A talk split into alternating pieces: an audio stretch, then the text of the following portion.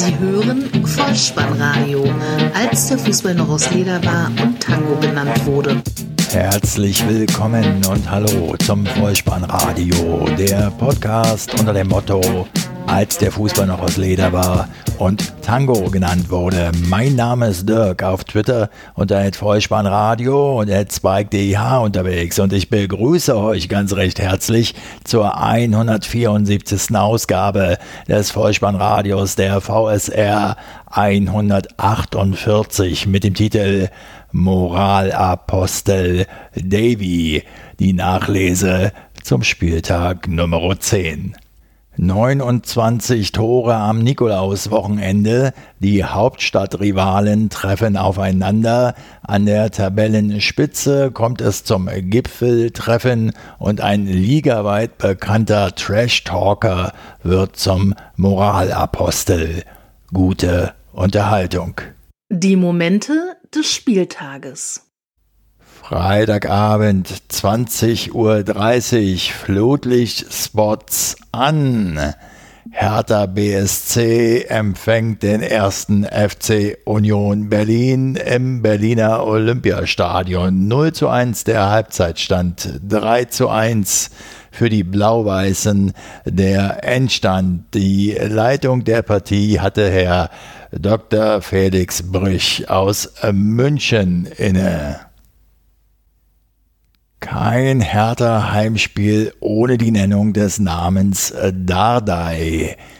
Ich muss gleich zu Beginn eine Richtigstellung vornehmen, denn ich hatte in der Episode zum vorherigen Spieltag, zum Spieltag Nummer 9, behauptet, dass Marton Dardai, einer der Söhne von Paul Dardai, im Hertha-Dress in der 0 zu 0 Begegnung bei Bayer Leverkusen sein Bundesliga-Debüt feiern würde. Weit gefehlt. Marton Dada ist ja schon ein richtig alter Hase. Sein Bundesliga-Debüt feierte er in dieser Saison bereits am siebten Spieltag in Augsburg. Dort wurde er nämlich in der ersten Minute der Nachspielzeit 90 plus 1 also für Boyata eingewechselt. Soweit die Dardai-Episode. Er spielte in der Begegnung gegen den ersten FC Union Berlin an diesem Freitag keine Rolle. Im Vergleich zur Vorwoche fanden sich dagegen in der Labadia Startelf Toruna Riga für Alderette und Toussaint für Piontek wieder. Bei den Köpenickern lief Riasson für Geraldo Becker von Beginn an auf. Die Unioner defensiv stabil, Hertha behäbig, ratlos. Ja, sie kamen nicht so recht durch, ihnen fiel nix ein. Die erste Chance für Union. Ingwertsen behauptet den Ball und steckt dann im richtigen Moment für Avonie durch. Der trifft die Kugel zwar nicht ganz richtig, dennoch landet sie im langen Eck 0 zu 1, 20. Spielminute. Die 22. Minute. Andrich und Toussaint stoßen zusammen, wobei Andrich dabei den Fuß zu hoch hatte und Toussaint damit im Gesicht traf. Andrich sah dafür die glattrote Karte. Damit die Fischerelf in Unterzahl relativ früh im Spiel. Aber auch mit zehn Mann standen sie kompakt und gut hinten drin. Hertha, Hertha fiel immer noch nichts ein. Halbzeit stand 0 zu 1. Es folgt eine kleine Pausenservice-Info vom Stadion an der Plumpe, auch Hertha-Platz genannt, am Gesundbrunnen im Berliner Bezirk Wedding. Dieses Stadion wurde 1974 abgerissen, aber von diesem Ort also bis zum Stadion an der alten Försterei sind es mit dem Auto oder mit dem Fahrrad je nach Route zwischen 20 und 23 Kilometer. Die Mannschaften kommen wieder aus den Kabinen. Wieder Anpfiff. Neu auf dem grün im blau-weißen äh, Leibchen de Rosun für Toussaint und Piontek für Darida und so langsam kommt die alte Dame etwas in Gang. 51. Spielminute. Kunja prüft Lute aus der zweiten Reihe. Lute wehrt nach vorne ab und Pekarek eilt heran und schiebt überlegt ins lange Eck. 1 zu 1. Nun wechselt Fischer auf Union-Seite. Er bringt Griesbeck für Avonie. 74. Spielminute. Lute will aufbauen, spielt einen Fehlpass. Der Konter der Berliner läuft. Del Roschun ist links durch in den Rücken der Abwehr an den Elfmeterpunkt und Krzysztof Piontek aus der Drehung noch abgefälscht von Riasson 2 zu 1 für Hertha. Wie selbst so ein leicht abgefälschter und etwas glücklich zustande gekommener, aber letztlich erfolgreicher Torschuss das Selbstvertrauen eines Angreifers, der bisher eher glücklos agierte, binnen Minuten stärken kann. Das zeigt sich schon in der 77. Spielminute. Wieder Dilroson über links, wieder die Hereingabe. Riasson wehrt vor die Füße von Piontek ab und der diesmal mit der Innenseite 15 Meter Torentfernung genau ins lange Eck 3 zu 1 die Entscheidung und fast hätte er sogar einen lupenreinen Hattrick erzielt. Noch einmal in der ersten Minute der Nachspielzeit 90 plus 1, also aus der Distanz. Aber es bleibt am Ende beim 3 zu 1. Was bleibt denn nun haften von diesem Stadtderby? Nun ja, Hertha gelingt der erste Heimsieg der Saison und Union bangt um Max Kruse, der kurz vor Schluss noch im Laufduell wegknickte. Eine bemerkenswerte Szene nach Schlusspfiff, die Hertaner Piontek, Guendouzi und Niklas Stark rannten euphoriegeladen in die menschenleere Fankurve und feierten dort ihren Erfolg gegen den Stadtrivalen ausgiebig vor der verwaisten Geisterkulisse. Die Berliner Bundesligisten nähern sich meiner Einschätzung nach punktemäßig so langsam wieder an und werden auch in dieser Spielzeit am Ende wieder im kuschelig ereignislosen Tabellenmittelfeld der Liga zu finden sein. Ereignisloses Tabellenmittelfeld? Irgendwie muss ich schon wieder an Dardai denken. Es folgen einige Sprachfetzen der beteiligten Trainer von der Pressekonferenz nach dem Spiel.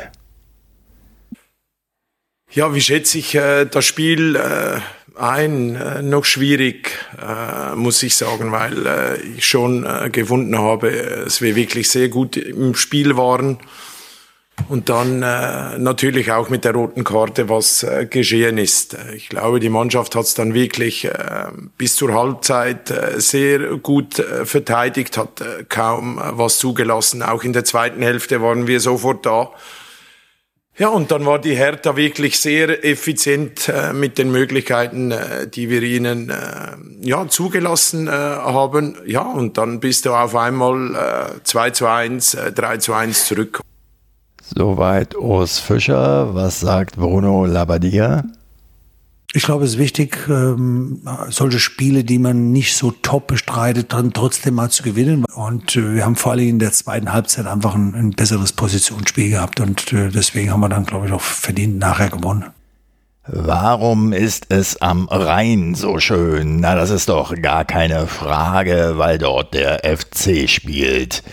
Samstag 15.30 Uhr Start in die Bundesliga-Konferenz mit dem 1. FC Köln gegen VfL Wolfsburg. Halbzeitstand 2 zu 1 am Ende 2 zu 2 und entschieden unter der Regie des Schiedsrichters Jablonski aus Bremen, der nur eine einzige gelbe Karte zücken musste, eine äußerst faire und muntere Partie, in der der VfL Wolfsburg spielerisch überlegen war, aber die Kölner defensiv stabil standen.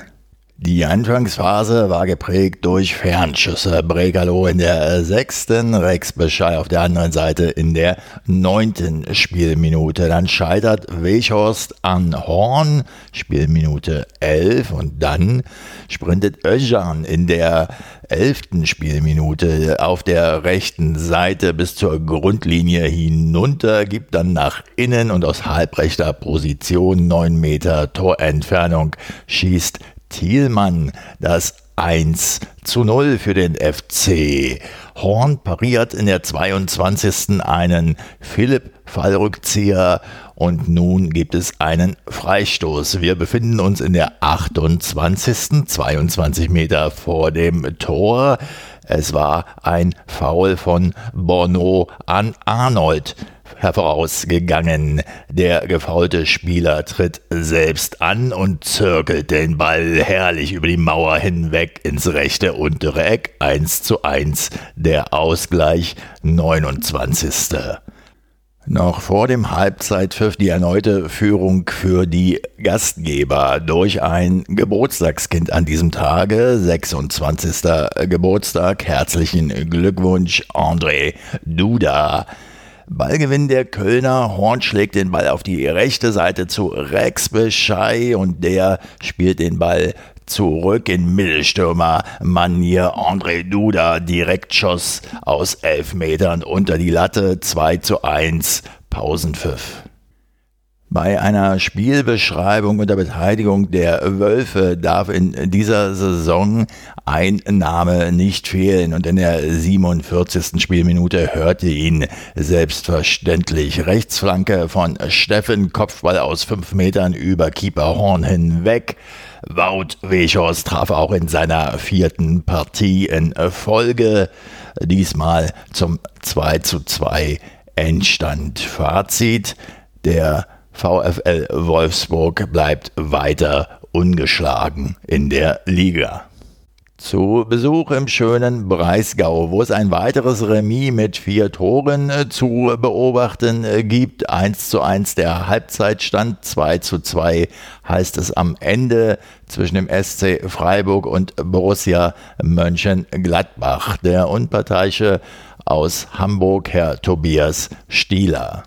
Die Gladbacher zwar mit 60 Prozent Ballbesitz, aber ohne wirklichen Esprit. Freiburg dagegen zielstrebig hatte zwei Pfostentreffer auf der Habenseite. So in der 15. Spielminute, als Höhler am Aluminium scheitert und den Nachschuss über das Gehäuse setzte. 23. die Auswärtsführung für die Fohlen. Ausgangspunkt Ginter. Kombination im Mittelfeld. Embolo spielt Stindel an und startet dann selbst in die Tiefe. Stindel spielt den Ball in den Freiburger Strafraum und Embolo ist erneut zur Stelle. Flachschuss, halblinke Position 0 zu 1.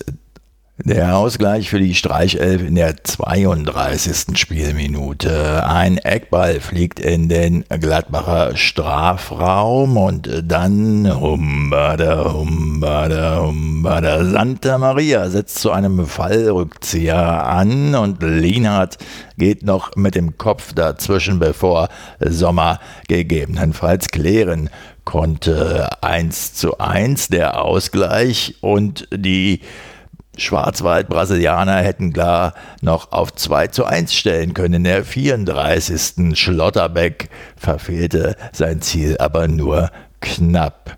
In die Halbzeit geht es mit 11 zu 5 Torschüssen für den SC Freiburg. Die Gastgeber gehen durch einen Foul-Elfmeter in der 49. Spielminute in Führung, weil zuvor Höfler im 16er von Leiner regelwidrig erwischt wurde. Grifo tritt an, Grifo verwandelt 2 zu 1.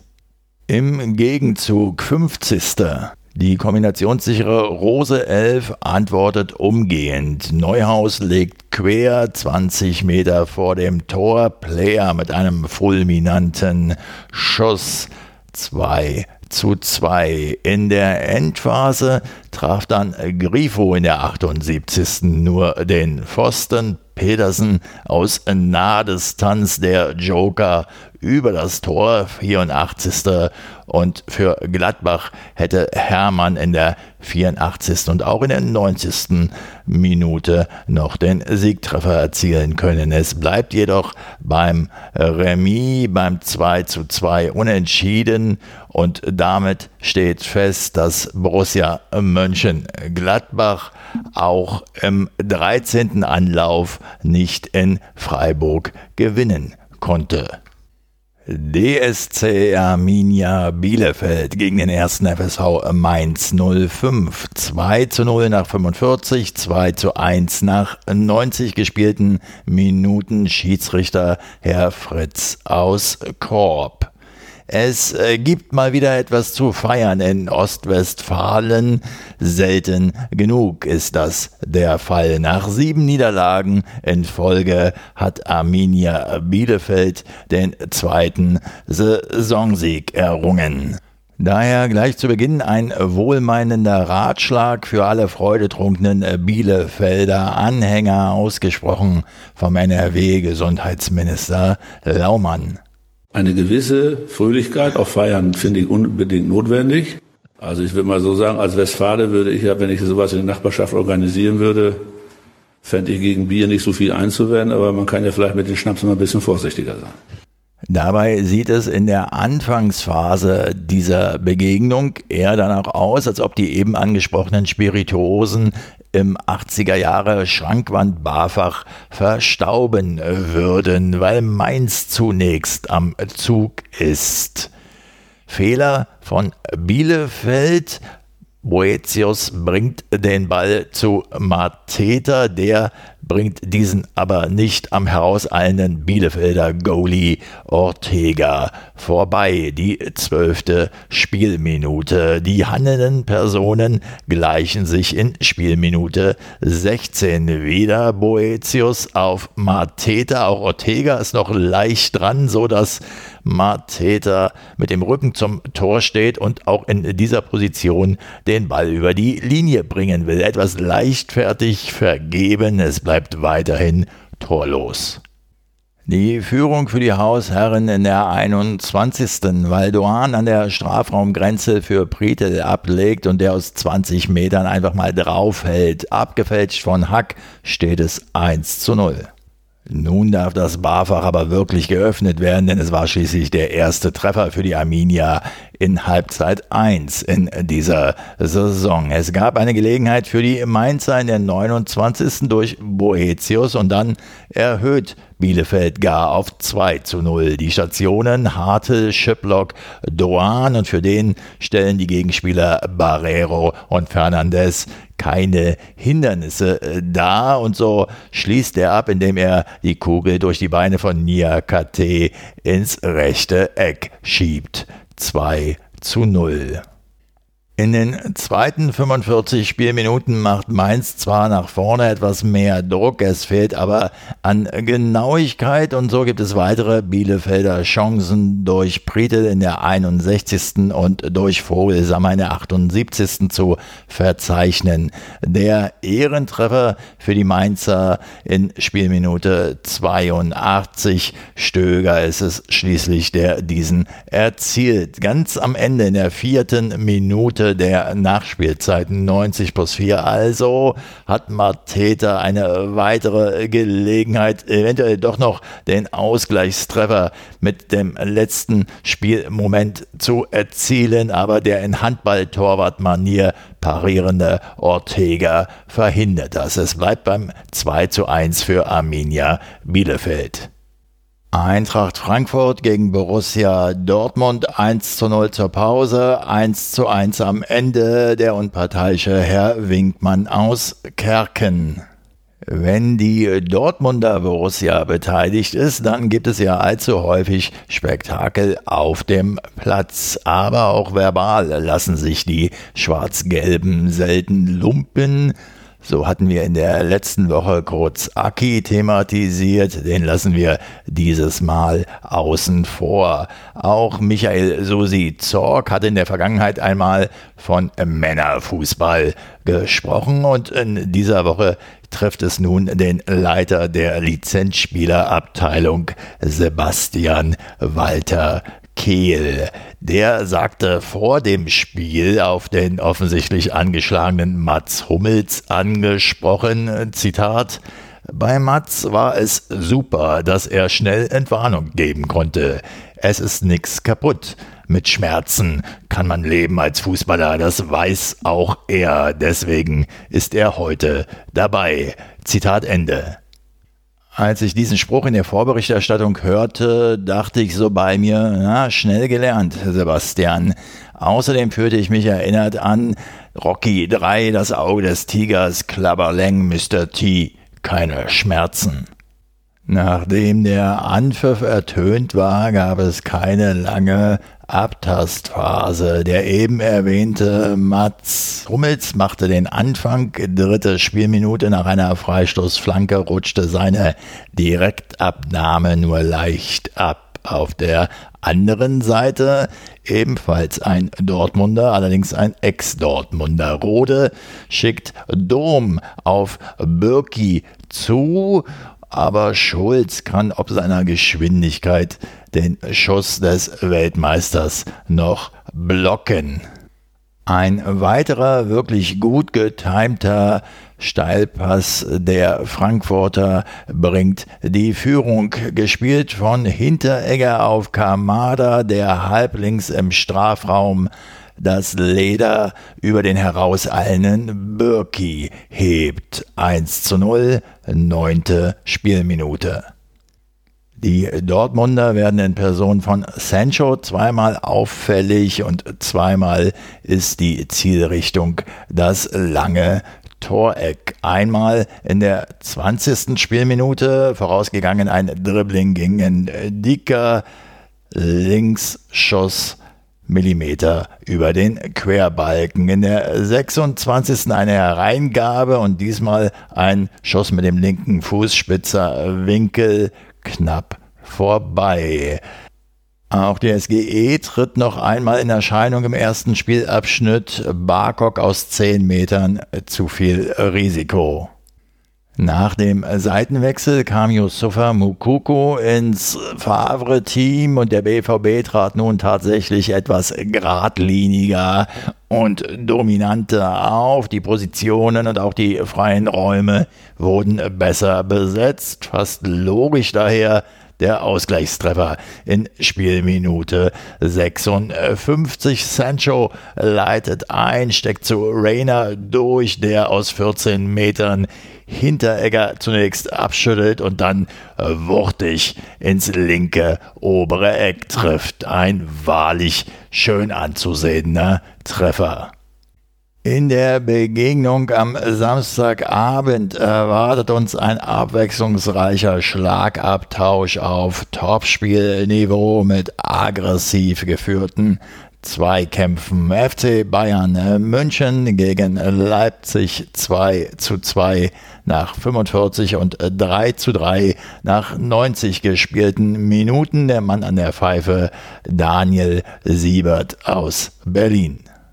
Die Sachsen mit sehr schnellem Kombinationsspiel in der Anfangsphase, vielleicht ja zu schnell für den Rekordmeister Sabitzer mit Distanzschuss zweite Minute über die Latte. Auch in Kunku konnte gerade noch so geblockt werden in der 13. Dann aber doch das erste Auswärtstor nach einem Müller-Fehlpass, Balleroberung der Leipziger am eigenen Strafraum und über Forsberg kommt der Ball zu Nkunku. Neuer schon weit herausgeeilt von Nkunku ausgetanzt, der das Leder ins leere Tor schieben kann. 0 zu 1. Spielminute 19.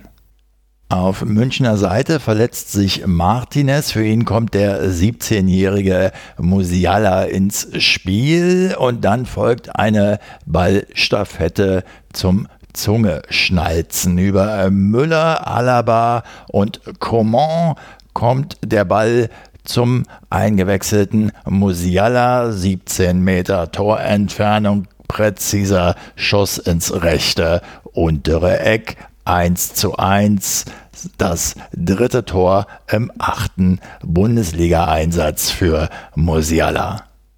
Die Bayern gehen in Führung in Spielminute 35. Lewandowski lässt sich etwas weiter zurückfallen, tunnelt seinen Gegenspieler Upamecano, somit Gelegenheit für Coman, seinen zweiten Treffer vorzubereiten, steckt zu Müller durch, der findet sich frei vor Keeper Gulaschi und schließt flach zum 2 zu 1 ab. Nur eine Zeigerumdrehung später, 36. der Ausgleich für das Nagelsmann-Team. Haidara vor dem FCB 16er legt rechts raus zu Kluivert und der zögert nicht lang 2 zu 2. Das erste Bundesligator im vierten Bundesliga-Einsatz für den vom AS Rom ausgeliehenen Niederländer Justin Kluivert. Wieder ein Pfiff zum zweiten Spielabschnitt und erneut machen die Leipziger den zunächst gedankenschnelleren Eindruck. Steilpass, den Kunku auf der linken Seite zu Angelino weiterleitet. Präzise Flanke und der völlig freistehende Emil Forsberg bedankt sich mit einem Kopfball zum 2 zu 3 in der 48. Spielminute. Doch die Gastgeber kommen ein zweites Mal in diesem Spiel zurück. Über Musiala geht die Kugel an die rechte Strafraumkante zu Kingsley Coman, der bereitet seinen dritten Treffer in diesem Spiel vor mit einer Flanke auf Müller, Kopfball 3 zu 3. Resümierend lässt sich sagen, dass die Sachsen erstmals überhaupt in München in einem Bundesligaspiel Tore erzielen, drei an der Zahl sogar. Dennoch reicht es nur zu einem Unentschieden, das dem FC Bayern München dazu verhilft, den Verfolger auf Abstand zu halten. Und eine Sache noch, die mir im zweiten Spielabschnitt Ganz besonders aufgefallen ist die weiten Bälle von Jerome Boateng, egal ob diagonal oder die Linie lang äh, gespielt, die ja gemeinhin so für die erfolgreiche Einleitung einer Spielverlagerung stehen. Die sind aus meiner Sicht in den gesamten zweiten 45 Spielminuten gar nie angekommen. Sehr bemerkenswert, wie ich finde. Im ersten Spiel am Nikolaustag treffen der SV Werder Bremen und der VfB Stuttgart aufeinander. 0 zu 1 zur Pause, am Ende 1 zu 2 verdienter Auswärtssieg für die Schwaben unter der Leitung von Schiedsrichter Willenborg aus Osnabrück. Es war eine, zumindest in der ersten Halbzeit, temporeiche Begegnung, in der Werder zunächst Druck ausübte. Der VfB, naja, benötigte so 25 Minuten, um ins Spiel zu kommen, war dann fortan überlegen und gab diese Überlegenheit auch im weiteren Spielverlauf nie mehr ab. 29. Kulibali gibt das Leder nach vorn zu Endo im 16er angekommen, wird er von Chong attackiert und am Fuß getroffen. Strafstoß, den Silas Wamangituka in der 31. Spielminute sicher verwandelt. 0 zu 1 Halbzeitstand. Als die Mannschaften wieder auf das Feld kamen, beruhigte sich das Spiel ein wenig, um nicht zu sagen, es schlief ein. Erst in der 58. Minute ein wenig Aufregung, nicht positiv gemeint, denn Pavlenka rauscht mit den Fäusten voran mit Castro zusammen und wird am Kopf getroffen. Castro sieht die gelbe Karte und wird ausgewechselt. Für ihn kommt Förster auf das Spielfeld. Außerdem kommt Clement für Kalajdzic beim SV Werder Bremen ebenfalls ein Doppelwechsel Selke für Sargent und Woltemade für Bittenkurt. 66. Der Stuttgarter Mangala verliert leichtfertig am gegnerischen Strafraum den Ball. Daraufhin sprintet Chong über das halbe Feld und Eggestein gibt die Kugel letztlich zu Voltemade. Abschluss aus 16 Metern, harmlos, kein Problem für Kobel. Mir wurde in dieser Situation deutlich vor Augen geführt, ein Voltemade ist kein Musiala, den der FC Bayern am Vortag mal ebenso einwechseln konnte und der dann auch gleich erfolgreich war. Zehn Minuten später, 76. langer Ball auf Warman Gituka, der schneller als Toprak und Friedel ist und den Ball dann mit links in vollem Tempo ans linke Außennetz knallt. Der Live-Kommentator beim Bezahlsender erläutert zum wiederholten Male, dass der rechte Fuß bei Wamangituka sein stärkerer sei. Denn früh im Spiel gab es bereits eine Spielszene, in der Silas Wamangituka es schon einmal mit dem linken schwächeren Fuß versucht hat. Das zeigt aus meiner Sicht nur, dass er lernwillig ist und genau weiß, dass er besser und schneller ist als sein Gegenspieler Toprak in diesem Fall. Bei den Norddeutschen möchte ich fast vermuten, es kam aus lauter Verzweiflung noch Erras ins Spiel, der sich sogleich nach vorn orientierte. Nun haben die Werderaner vorn drei Hühnen mit über 1,90 Meter Körpergröße drin mit Selke, Voltemade und eben Erras allein es brachte nichts ein. Wenn ich diese Namen höre, dann kann ich gut verstehen, dass man bei Werder die Rückkehr von Niklas Füllkrug herbeisehnt. Zu der Zeit, als der Fußball noch aus Leder war und Tango genannt wurde, da genügte den Bremern ein langer vorne drin und einer, der war gar nicht so groß, aber unglaublich kopfballstark. Frank Neubart und Karl-Heinz Riedle. Offensiv präsentiert sich der Gastgeber also relativ harmlos und dann kommen auch noch Fehler in der Hintermannschaft dazu. Erste Minute der Nachspielzeit, 90 plus 1 also. Missverständnis zwischen Toprak und Pavlenka. So kann Silas dazwischen spritzen und wartet dann aber mit dem Ball noch aufreizend lang Millimeter vor der Torlinie, bis er ihn dann schließlich doch zum 0 zu 2 äh, drüber kickt.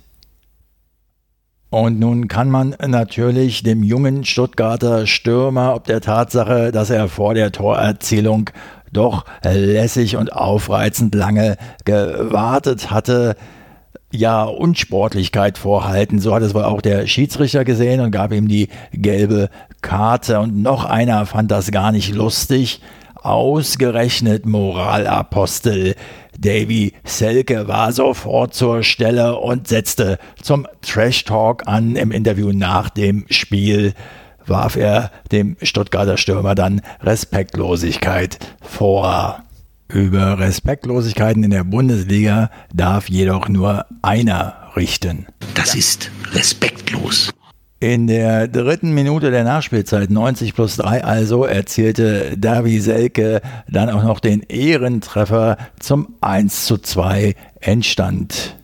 Noch einmal kurz zurück zu Silas Wamangituka. Aus meiner Sicht machte der ein Riesenspiel und war hauptverantwortlich dafür, dass der VfB Stuttgart auswärts ungeschlagen bleibt. In jeder seiner Ballaktionen wurde das immer größer werdende Selbstvertrauen deutlich und das machte sich eben in dieser kleinen Spielerei kurz vor dem 0 zu 2 bemerkbar. Ich finde, dieses sollte man ihm nicht ankreiden, zumal ja sonst eher wenig los war in der zweiten Spielhälfte.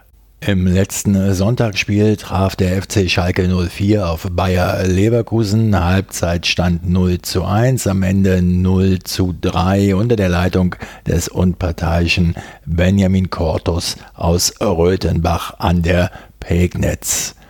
Machen wir es kurz. Es war ein souveräner Auftritt der Werkself, nie gefährdet und noch begünstigt durch ein Eigentor und einen verschossenen Elfmeter der Schalker. Die Qualitätsunterschiede der beiden Teams waren deutlich sichtbar. Eine bemerkenswerte Personalie bei den Jungens aus dem Ruhrpott. Es stand im Tor die Nummer 3. Der Österreicher Michael Langer kam zu seinem zweiten Bundesliga-Einsatz überhaupt, denn der Österreicher stand bereits im Trikot des VfB Stuttgart in der Meistersaison 2006-2007 beim 0 zu 0 gegen den VfL Wolfsburg über ganze 90 Minuten im Tor. Ein Keeper, der die Null halten kann. Renault und Fährmann waren angeschlagen.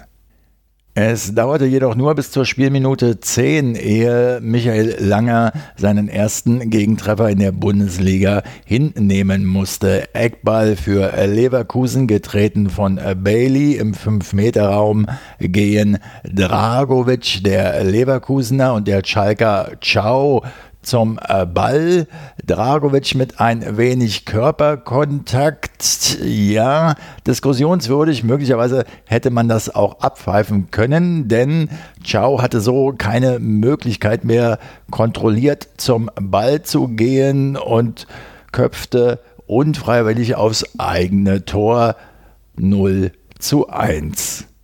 Die Gastgeber kommen in Minute 32 zum vermeintlichen Ausgleich. Uth spielt am rechten Strafraumrand äh, Bougelab an, abgefälschter Schuss. Der Ball landet zwar im Kasten, aber die Fahne des Schiedsrichterassistenten geht sofort hoch. Uth hatte beim Zuspiel im Abseits gestanden. Weiter 0 zu 1.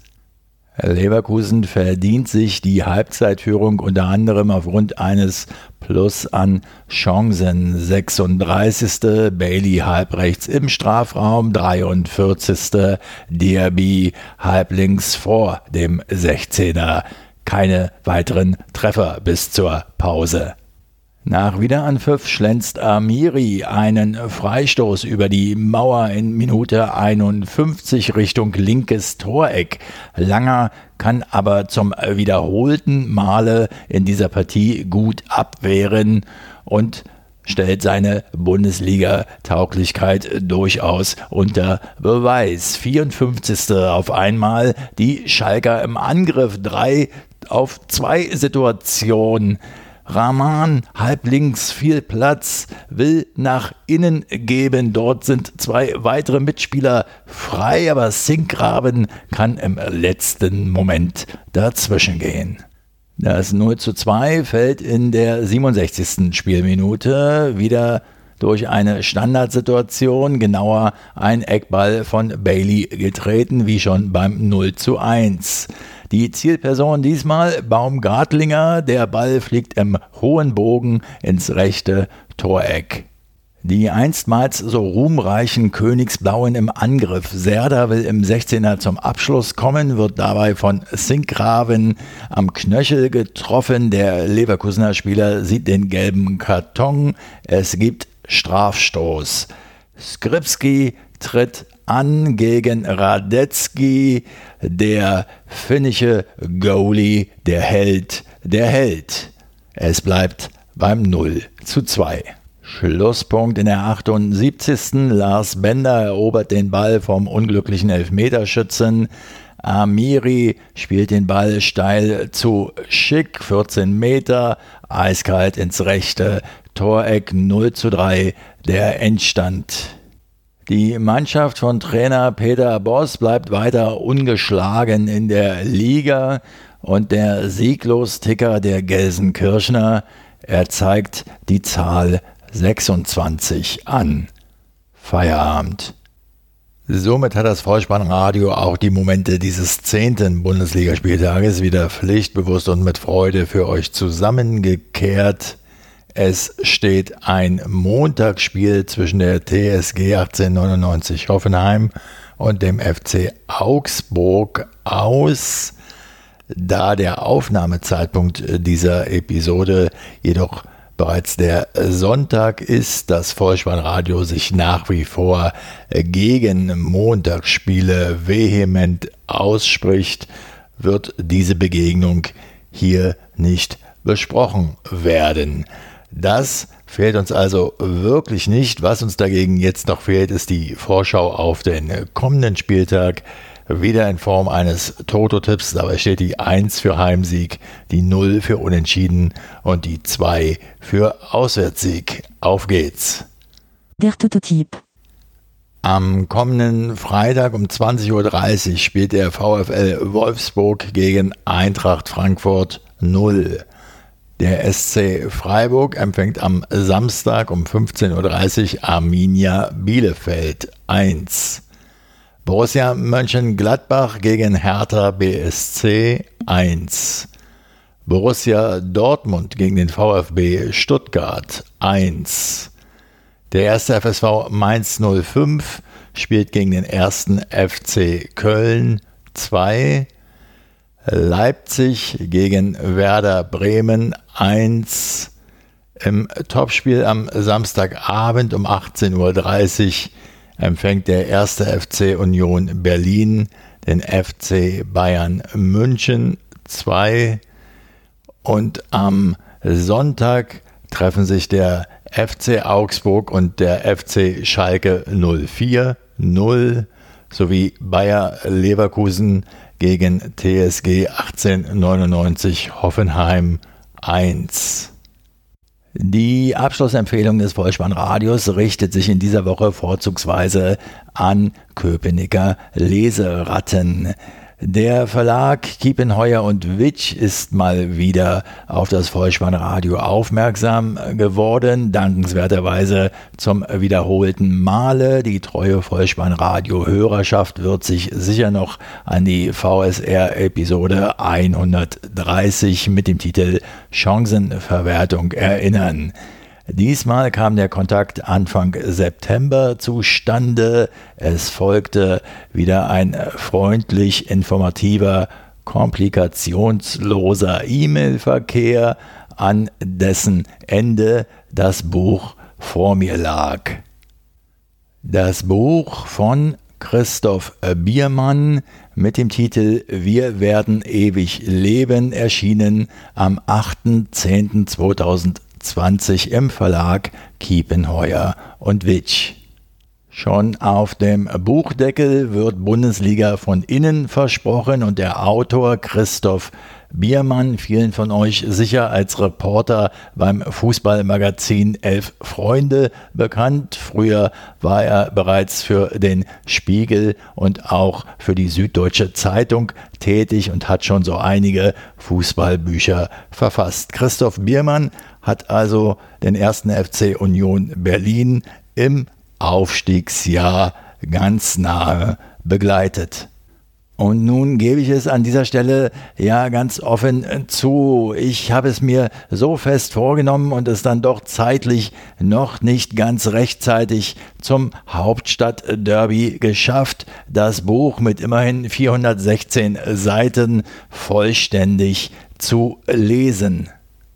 Das ist aber insofern nicht weiter schlimm, weil das Vollspannradio glücklicherweise nicht allein in dieser großen, weiten Fußball-Podcast-Welt vor sich hin existiert. Und das ist auch ganz gut so.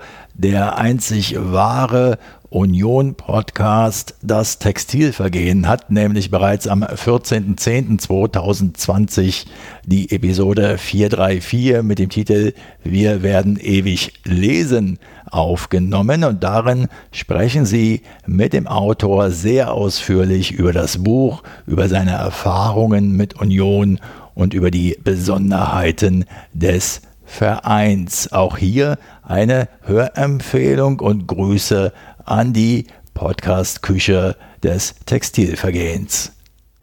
Wie gesagt, ich bin mit diesem Buch selbst noch nicht vollständig durch. Meine bisherigen Eindrücke, die möchte ich euch aber an dieser Stelle liebend gern schildern.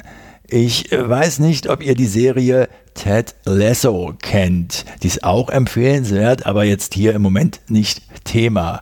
Jedenfalls gibt es dort einen Platzwart, der später zum Co-Trainer befördert wird und den die Crew auf einer Fahrt zum Auswärtsspiel versehentlich im Kofferraum des Mannschaftsbusses in Anführungszeichen vergisst. So habe auch ich mich beim Lesen des Buches gefühlt, ganz nah dran am ersten FC Union Berlin. Ich habe durch das Lesen der Biermannschen Zeilen einige für mich neue Funktionsträger kennen und schätzen gelernt. Zum Beispiel war mir nicht bewusst, dass es im Verein die Position des Vereinschronisten gibt. Die Eigenheiten von in der Öffentlichkeit bekannteren Akteuren, wie zum Beispiel vom Trainer und vom Präsidenten, bilde ich mir nach der Lektüre ein, besser zu kennen und demzufolge diese Personen in ihrem Handeln und in ihren Äußerungen selbst besser einschätzen zu können. Fazit absoluter Erkenntnisgewinn. Selbstverständlich erfolgt auch diese Abschlussempfehlung entgeltfrei, dennoch möchte ich es nicht versäumen, mich an dieser Stelle nochmals ganz recht herzlich beim Verlag Kiepenheuer und Witsch für die Zusendung des Buches zu bedanken und hoffe inständig darauf, dass wir das in der Zukunft möglicherweise in ähnlicher Form noch einmal hinkriegen werden. Vielen Dank. Mir hat das Lesen des Werkes von Christoph Biermann, Wir werden ewig leben, wirkliches Lesevergnügen beschert. Es ist übrigens als Paperback und als E-Book erhältlich. Wenn euch dieser Podcast gefallen hat, dann lasst es mich wissen. Ihr findet alle Kontakt- und Unterstützungsmöglichkeiten auf der Website des Vorspannradios bolzen und druppen.potspot.de und ich denke, ein Klick auf die Unterstützen-Seite ist dieser Tage aus zwei Gründen durchaus löblich. Der erste, Weihnachten steht vor der Tür und der zweite, das Vollspannradio hat Geburtstag, denn gestern vor fünf Jahren ging die erste Episode ins Netz. Folgt dem Vollspannradio auf Twitter und abonniert diesen Podcast kostenfrei, denn so verpasst ihr keine weitere Episode. Das Wichtigste aber ist, empfehlt das Vollspannradio sehr gerne weiter, denn das hilft, diesen Podcast noch sichtbarer zu machen. Ich bedanke mich für eure Aufmerksamkeit, für eure Zeit und euer Vertrauen in diesen Podcast und verabschiede mich auch heute wieder mit dem Hinweis für den Fall, dass ihr die Kugel mal wieder im Netz unterbringen wollt, Kopf, Innenseite, Außenriss und Hacke, nein, nur mit dem Vorspann geht er rein. Vielen Dank, bleibt gesund, ciao. Sie hörten Vollspannradio. Vollspannradio. Vollspannradio. Vollspannradio. Vollspannradio.